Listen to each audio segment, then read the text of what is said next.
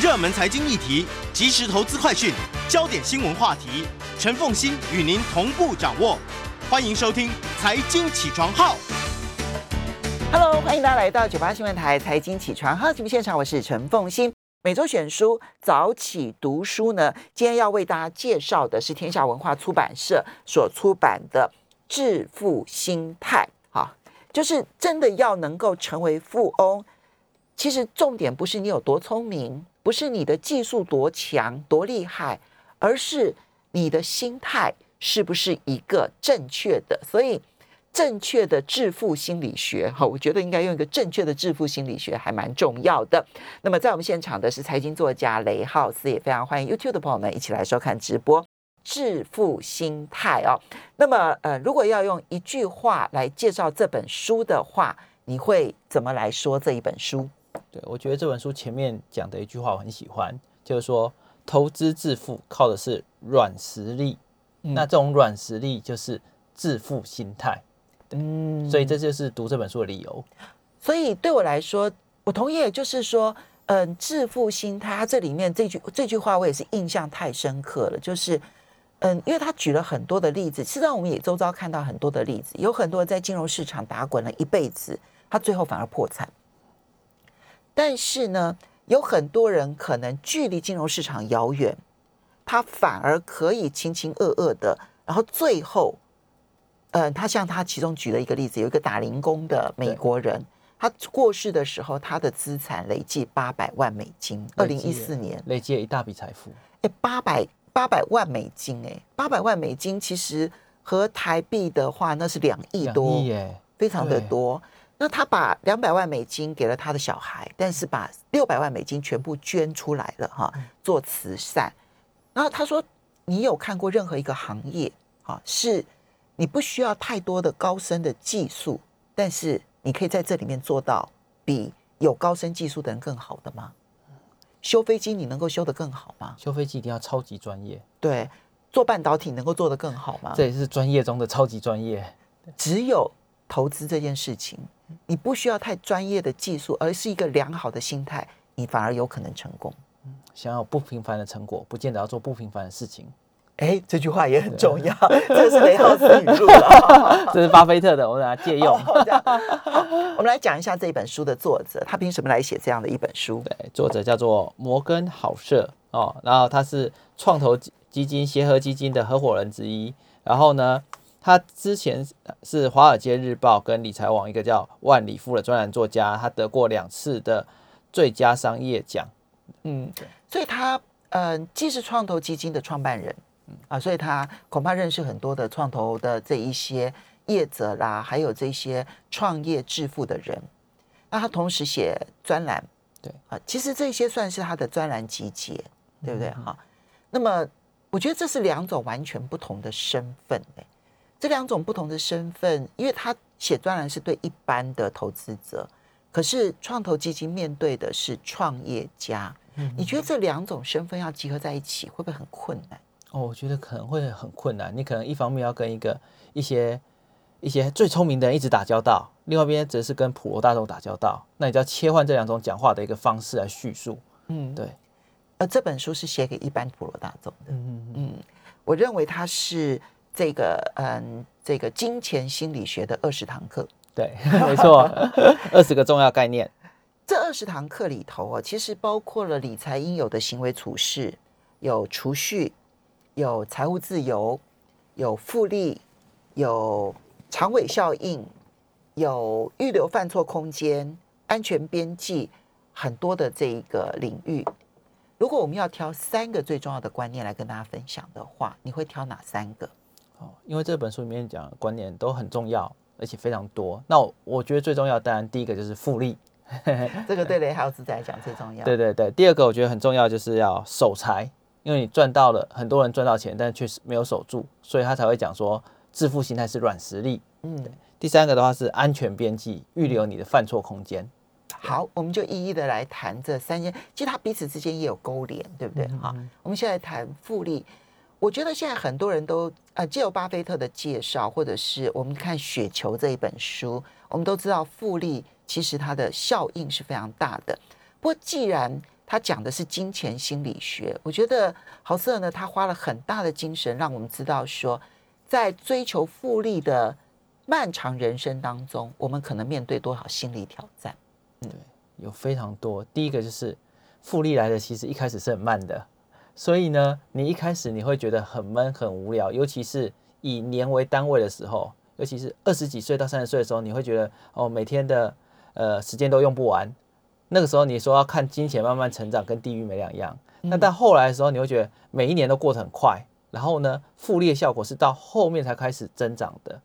像它里面有举了巴菲特的例子，对，像巴菲特的话呢，还有他如果哈他惊人的报酬率到六十岁就停住的话呢，那他就不会有现在的身价。现在身价好像是八百六十亿美金，对，非常非常恐怖的一个数字，那已经。不是一般人可以想象的。八百六十，我跟你讲，那都是尾数呢，都可以让所有人吃喝一辈子都不会。对对对，没错没错。但是他很多的钱呢，是五十岁或六十岁才把它才赚到的。但我我们用另外一方式来讲好了，就是我我一直觉得说，我们也可以用另外一种方式，就是说，他五十岁以后还可以把他惊人的财富再翻一百倍。对，因为他九十九趴财富是五十岁后才赚到的，也就是说。只要复利持续的增值，增值到现在，这么一来，它的效益会越来越来的惊人。嗯，而且像巴菲特在从他七十几岁到现在，已经广让全世界广为人知。那我觉得更惊讶的是，他现在仍然坚持做这些复利。嗯，好，他书里头他有这个举这个巴菲特做例子啊，那个这个例子很有趣，他结算。巴菲特到二零一九年的身家财产是八百四十五亿美元，哈，他现在当然已超过八百六十亿美元，好，八百四十五亿美元。其实，在帮人家算这个数字的时候，心里也很心酸哈，因为我们连零头都距离很远，好难过哦。但是呢，他这里面有八百四十二亿美元是巴菲特在五十岁之后才赚到的。哎，你要知道，他十四岁的时候就开始很努力的在赚钱存钱哦。十四岁，巴菲特是一个从小的生意天才这样子。那当然，他主要开始做投资，其实是他成年了之后，所以是他二十五岁之后。对。但是前面二十五年，他也累积了就三亿美元。其实三亿美元也不少，但三亿美元不足以让全世界的人认识巴菲特。可是现在全世界的人都认识巴菲特，因为他是首富啊。因为他有八百多亿美元的财产，可那是他五十岁之后累积的。对啊，前面只有三亿，对，然后后面到了八百四十五亿，对，没错。那他里面呢，六十五岁之后呢，他所累积的财产是八百一十五亿。所以，我们一般人退休的时候，六十五岁的时候，其实算起来他的财产是三十亿美元，也很多，也很多了，也花不完了。但他如果从此停住的话，世人不会记得巴菲特。要他六十五岁之后还没有继续停止投资，他旗下的公司继续帮他的赚钱，然后以至于他可以从退休一般人退休的三十亿美元，然后一直累计滚到现在八百六十亿美元。所以作者会强调说，其实求生才是最重要的。所以复利一开始的时候，你感觉上很缓慢、很短、很少，别人好像都赚一倍，然后你只有赚这七趴、八趴、十趴，合理吗？但他就要告诉你说，其实你必须要忍受这种心理上面的一个影响。嗯哼哼。所以像巴菲特呢，在去年这个时候，这个肺肺炎非常严重的时候呢，他有一张拍立得照片，对，他穿着一件 T 恤，上面写：“我打算活到永远。”到目前为止一切还行，对，然后就戴着口罩，对对对对，然后他自己，我觉得巴菲特其实蛮辛苦的，因为他六十几岁的时候，别人就讲，在那个时候人家就四十年前嘛，不三四十年前，对，大家都说你该退休了，你会不会出事？你会不会死翘翘？然后呢，他就说我打算活活一辈子，让这样子，你看哦，三十年的复利其实很多。假设我们现在只是从二十岁，然后复利到三十年，就是到五十岁嘛，但是他愿意到。六十岁、七十岁、八十岁、九十岁都完全没有停下来。哎，嗯，复利的参数有三个嘛，第一个就是时间，第二个是本金，第三个是报酬率。嗯，对。那时间方面，他永远不打算停。对，本金方面呢，他有他的旗下的公司创造出来的自由现金流。嗯，报酬率就是其他公司创造出来的、做出来的营运成果。对，这就是靠这三个强化他的复利动能。那像我们一般人来讲的话呢，我觉得，呃，在前面。工作的阶段里面，一直到退休之前，你只要能够一直维持，一直把你的闲钱拿去投资，呃，对，那到六十五岁左右的时候，其实你也可以滚到一定程度。那六十五岁以后呢？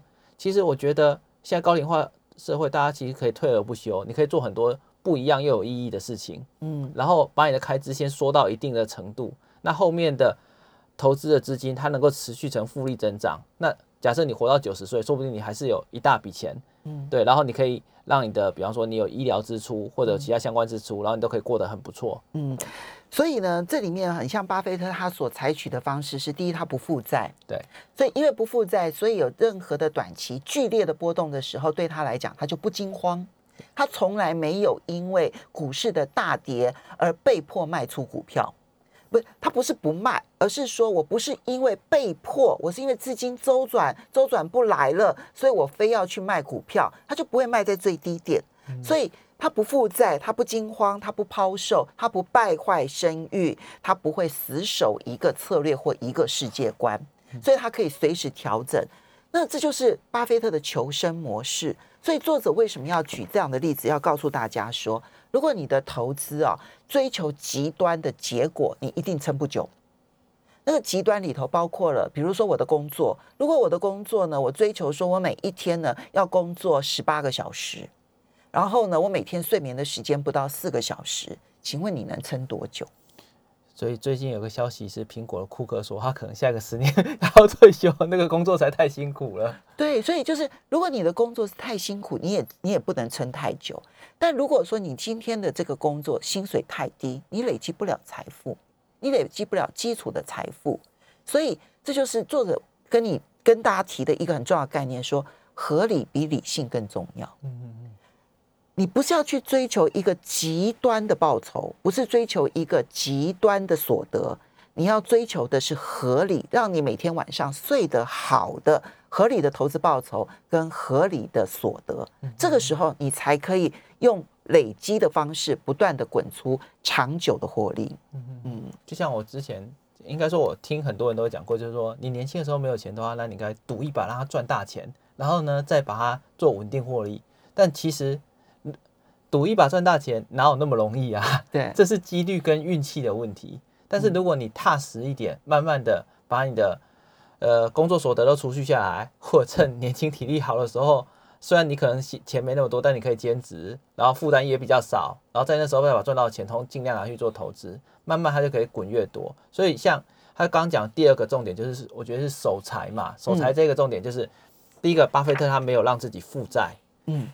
他公司上面的资产负债表现金比重一直都很高，这是一个现金比重可以带来抗冲击的能力，因此它就不会被被整个市场，我讲的市场不是股票市场哦，应该说实体经济的冲击给干掉。嗯，在这个时候呢，它就不会被迫卖出持股来套现，因为所有会让你投资失败的事情，就是因为你的现金水位抗冲击的水位不够，因此在低档的时候你没办法加码，然后被迫卖出，被迫停损。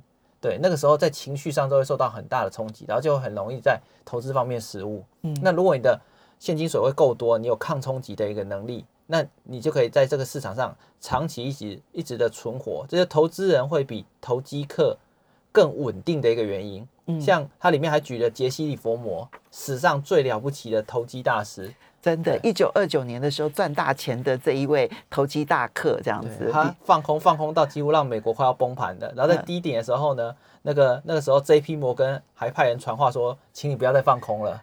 你想想看，一九二九年美国的大崩盘，这个这个大萧条来临的那一天，那么李佛摩的 Liverboard 他呢赚了三十亿美元，那是一九二九年哦，他一天赚了三十亿美元哦，对，他一定觉得他是世界之王。是的，但是他最后的下场是什么呢？我们要稍微休息一下了哈。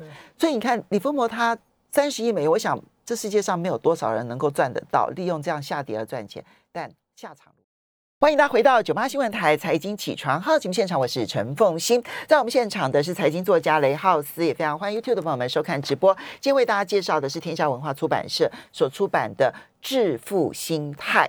那么，如果说我们在所有的投资理财之前，先阅读了这本书，有一个正确的心态啊，其实我们成功的机会，我觉得会大幅度的提高。好，不过在进入这一本书之前呢，那么呃，有一个座谈会的讯息提供给大家参考。四月二十二号，四月二十二号的话，就是下个礼拜四，好，下个礼拜四。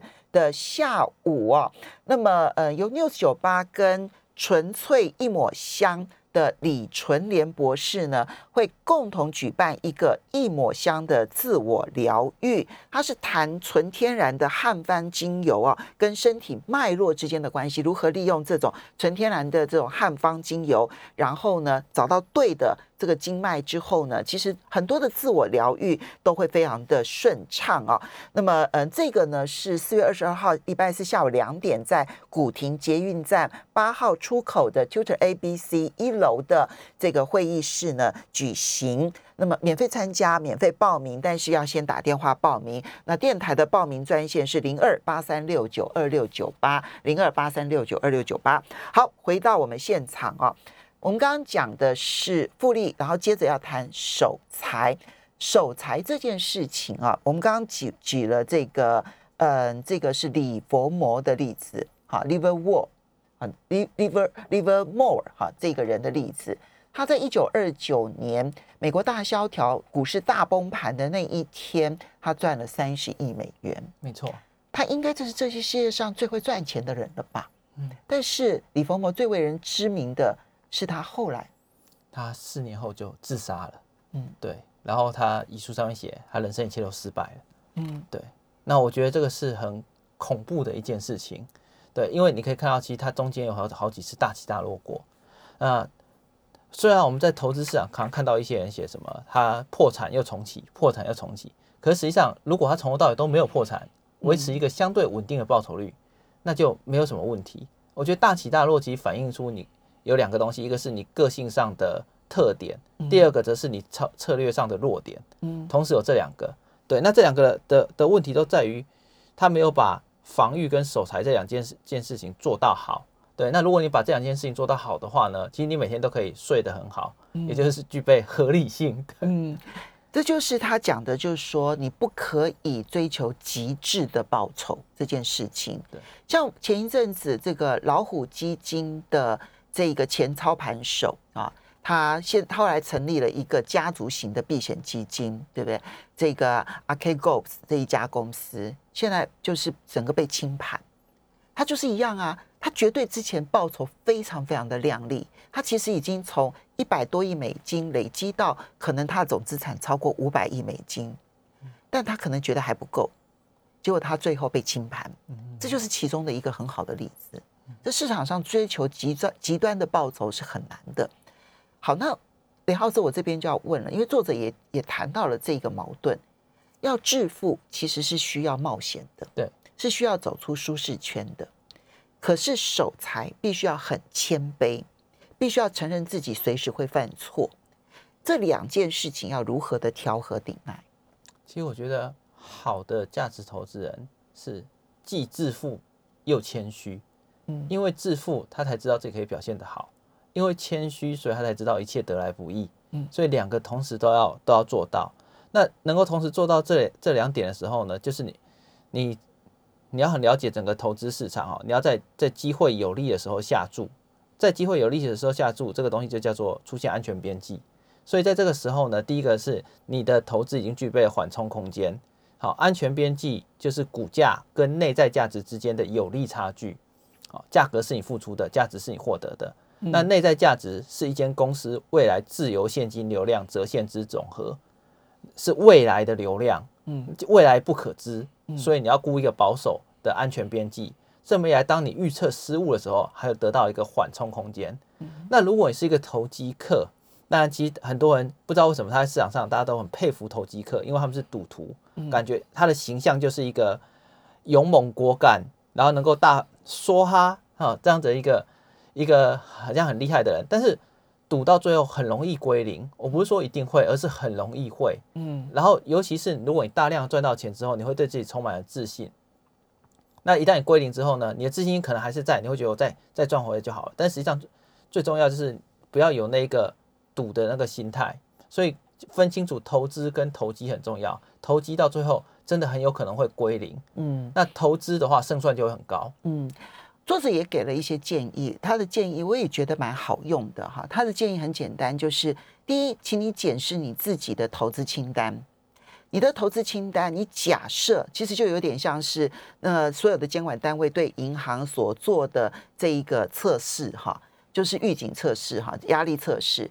你假设现在你的投资全部大跌了超百分之三十，你去假设这样的状况，假设你投资一千万。嗯哼哼，假设说现在股市呢就大跌三成，嗯啊，大跌三成是常出现的哦，在股市里头常出现的哈。你大跌了三成，然后大跌了三成之后，你的生活会不会受到影响？你的心理会不会承受不住？如果是的话，那请你把一部分的投资拿出来，然后呢，再以剩下来的投资大跌三成，你来看看你的生活会不会受到影响？你的投资心理会不会受到影响？如果都不会的话，那这种情况之下，就会是你一个最安全的一个情况的投资。我觉得这个建议其实也蛮好的。对，就是预预留你的犯错空间。其实像他书里面写出一句话，我觉得虽然只有写一行了，但我觉得很好，就是说你永远不知道哪时候突然要用到一大笔钱，所以你的存款就是拿来预备这个时候的。然后呢，你的投资跟你的存存款是分开的，因为如果你真的要那个用到。如果你必须要被迫卖出股票来支应那个意外支出，哇，那你的复利就被中断了。嗯，对。所以它的这个所谓的大跌，其实也就是包括了，就是我不太可能从投资获得资金来源了，我要靠我的存款而活的时候，这时候你的存款可以支应多久的时间？这就是这样的一个概念了。对，对。所以有有一个价值投资的英国的价值投资者，他写一本书很棒哦，叫《寻找超值股》啊，然后。他就在里面说，他个人年纪越大的时候，他的生活预备金就越来越高。嗯，对。那他的绩效也很好，很棒。然后是一个大我十岁，我还跟他直播过的外国外国老师。对，他就说，你年纪越大，你的缓冲期越，年纪越大，他才比你大十岁，那也很年轻啊。哦，对对对，没错没错。对，那总之我我他的意思就是说说，呃，随着他有家室有什么的时候，跟他年轻的时候比，他像一般来讲，你可能缓冲现金只要六个月嘛，他之后缓冲现金可能会放到一两年以上。对。的一个生活预备金，而且都活存哦。嗯，好，这个呢就要提到了，就是容错空间。对，要怎么样子为自己设定一个容错空间？这也是这个安全边际，或者是讲说预留犯错空间，这也是雷豪斯最喜欢的一个观念。对，我觉得安全边际，它它的重点就是为让你预防犯错嘛，因为未来不可知嘛。投资就是应对未来，未来就只有三种，就是好、坏跟不好不坏。对，好事发生当然很好，不好不坏是常态。那所以你唯一要应付的就是坏的那一点。坏的那一点就是你要先列出可能会犯错的事情，就像查理蒙格讲的说哈，呃，那个如果你知道死在哪里，不要去那个地方。对，第二个是查理蒙格还有说哈，他总是想麻烦会来找他，嗯，然后当麻烦来找他的时候，他早就准备好了。这个就是悲观主义带来的魅力。对，嗯。嗯所以预留犯错空间这件事情是必须要先承认自己是没有办法预测未来的。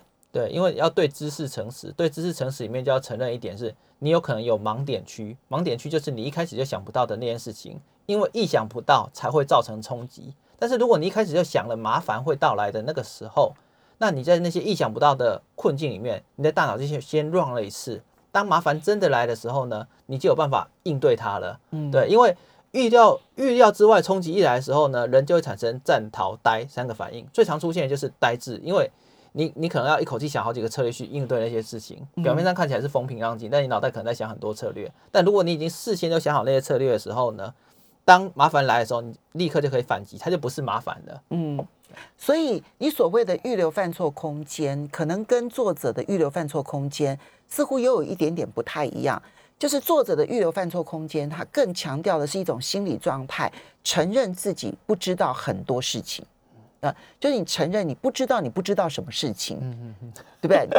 这我不是在绕口令，就承认你不知道你不知道什么事情，所以因为你无法预测未来。其实人不要追求预测未来，人要是追求预测，我觉得作者这些话有有很大量的提醒我，就是就是不要去预测未来，因为越是预测未来，我们就越可能以为自己很厉害，然后很自信，以至于我们就没有预留犯错空间。好，这是第一个，不要预测未来，这是他的心理状态。可是你的呃这个预留犯错空间这件事情是。假设你判断错的时候，你就去想象判断错的情况之下，你还要做哪一些因应之道，对不对？对，因为我以前看过一个啊，我以前看过那个格林斯潘的的传记，好、哦，格林斯潘还有我们的新世界那一本，他就说当哦很厚那对好厚超厚的，嗯、对对对，他就说当那个时候是因为发刚发生九一事件，所以在那个时候呢，我很印象深刻是，他跟另外一个就是联准会的其他的总裁嘛。他们就立刻拿出了一个危机状况的检查表，然后呢，用那个检查清单，两个双方开始比对，然后我们有没有把清单上的每个项目通通都做到？嗯，对，所以我觉得这是他在容错空间上面加出来的一个策略。嗯，对，那可能你在平常很太平世界的时候，就先想这件事情，到那个时候呢，你就有瞬间的执行力。所以像巴菲特他常常讲说，我们总是在应付千年一次的洪水。我们总是假设这种事情会发生，而且像它里面也有举例哦，这本书也有举例说，巴菲特在二零零六年的时候开始找接班人，接班人要有的人格特质之一就是他要预测可能产生的风险，而且这个风险甚至是你可能从来没有遇过的风险。嗯，这句话在去年的状况下听起来真的是非常的务实。嗯，所以呢，所谓的容错空间就是呢，你必须要承认自己不知道，对，你要承认风险存在。你要承认你没有办法在事先就已经预见到所有的事情。那在这种情况之下，你给自己既有投资上面的容错空间，也给你修正的一个容错空间。我们休息一下，等一下马上回来节目现场。欢迎大家回到九八新闻台财经起床号节目现场，我是陈凤欣。每周选书早起读书，今天为大家介绍是天下文化出版社所出版的《致富心态》。在我们现场的是财经作家这个雷浩斯。雷浩斯，你刚刚讲了复利、守财、安全边际三个观念，有没有这里面书里头有有些观念是你之前没想过，然后是因为他写出来了之后，然后才给了你一些冲击的？我觉得悲观主义的魅力这一个。这个是也是很重要的一个观念，对，因为如果没有悲观主义出现这几个点的话，第一个就是哦，呃，我们没有对比，然后你不会去想到一些一些其他的事情。我们总是假设未来生活是很美好的，这是人性，对。但是世界是中立的，它是不好不坏的，嗯。然后好坏是随机发生，也就是好运跟坏运是随机发生的。那如果你能够抓到好运，那就得到好运的报酬率。那如果呢，你遇到了坏运被干掉了，你就完蛋了。那如果你遇到坏运撑过去没问题，对，那好运最在赛局内，好运最终会回归。嗯，好，那我觉得他这里面讲悲观主义的魅力，他说他主要强调的是为什么悲观主义在大众传播媒体当中会特别的瞩目，然后也会特别的吸引一般人的注意啊。他提了三个心理因素，我们要注意这三个心理因素才能够。成为一个成熟的乐观主义者，而在股市里头，只有成熟的乐观主义会获胜。好，那么他的第一个原因是因为呢，跟金钱有关的坏消息会影响全世界每一个人。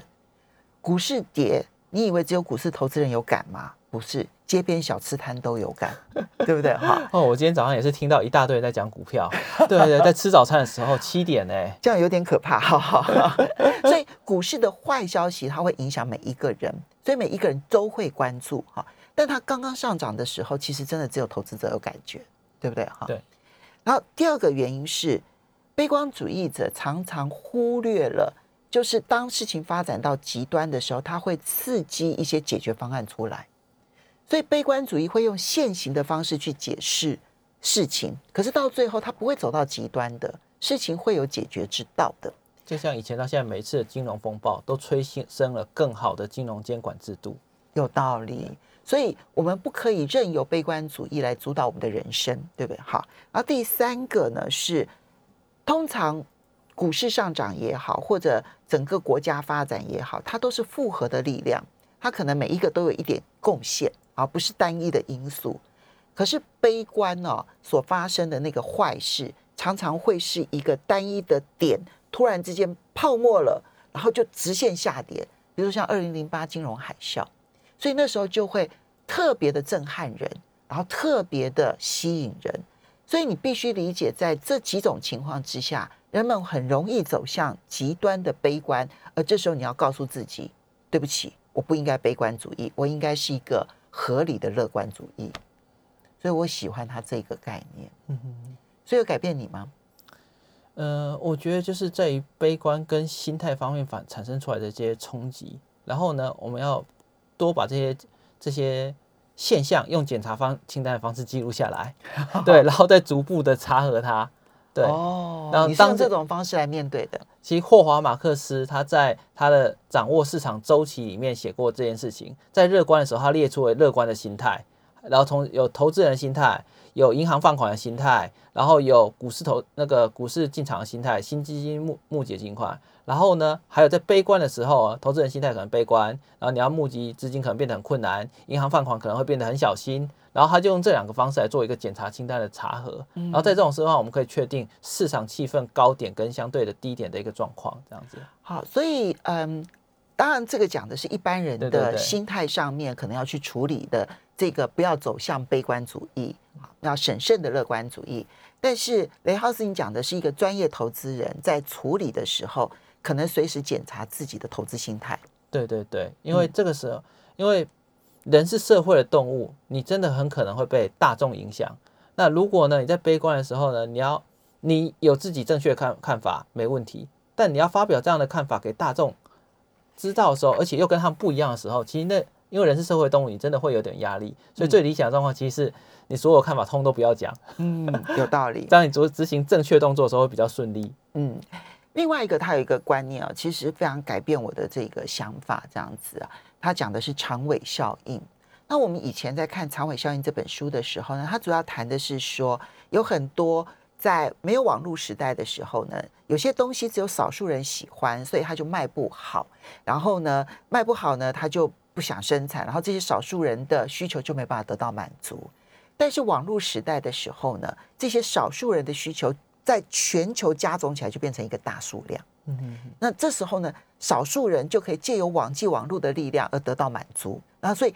过去卖不好的商品，它都可能因为全世界找到同好而变成全世界的畅销品。哈，这讲的是长尾理论。但是呢，他讲的长尾效应是说，少数事件会带来大部分的成果。当然，他先举了创投为例。呃，创投其实做过研究，二零零四年到二零一四年，其实百分之六十五的投资都是赔钱的，只有百分之二点五赚了十到二十倍。百分之一赚了超过二十倍，百分之零点五赚了五十倍，所以是很少数的赚了五十倍去 cover 大多数的赔钱，对不对？好，那我想说，那就是创投本来就是风险这么高啊。哦，他就举了罗素三千，这是美国的三千家公司所组合起来的一个指数。嗯，这三千家公司哦，从一九八零到现在，其实百分之四十的公司。它的跌幅超过七成呢，而且到现在回不来，百分之四十哦，将近一半了耶。对啊，可是那也就意味着几乎有一半的公司其实它都是下跌的，只有百分之七的企业支撑着整个指数大涨，而且使得罗素三千从一九八零到现在涨了七十三倍，指数涨了七十三倍，可是一半的公司是下跌的，只有百分之七的企业是。赚了百倍以上，然后呢，带动的指数上涨了七十三倍。我看到这个的时候，我就在想说，哇，那这样子选个股真的很难呢。嗯，没错。呃，这个这个基本上真正好的公司、伟大的公司，它就是少数。像以我们现在看到，回到十五年前，我记得我刚退伍的那个时候，就是二零二零零五年，那时候大盘其实是五千点。你看，我们现在已经一万七了。对，十五年，然后。但那个时候的大型全职股里面，台积电当时占了百分之二十，现在是越来越多了。然后当时、嗯、对，当时台积电大概是是差不多六十块，还四十到六十块那段那段状况。那当然有一些非常好的公司，到现在都还是存活。嗯、那也有一些公司现在就是下市，嗯、或者是僵尸。嗯，对。那你在你要找的话呢，投资就是应对未来。嗯，对。那在未来里面呢，有一些公司非常好的公司，伟大的公司，其实我觉得它是它是有一些特质的。对，那当然那些特质并不容易找到，所以一般投资人如果找不到的话，其实你就是应该买整个指数，把它整个包起来，利用这样一个长尾效应来增加你的的资产幅度。因为这种长尾效应，我觉得它是所谓的生物性多样化哈，商场竞争其实更接近生物学。那未来会发生什么事情你是不知道的，但是优秀的它会随着时间过去找到新的机会。那如果你不知道机会在哪，你就把它整个包下来。嗯，所以。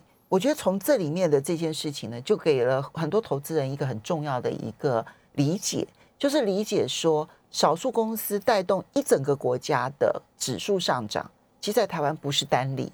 好，那台积电带动了整个股市的上涨，在韩国好像都要看神送的眼光。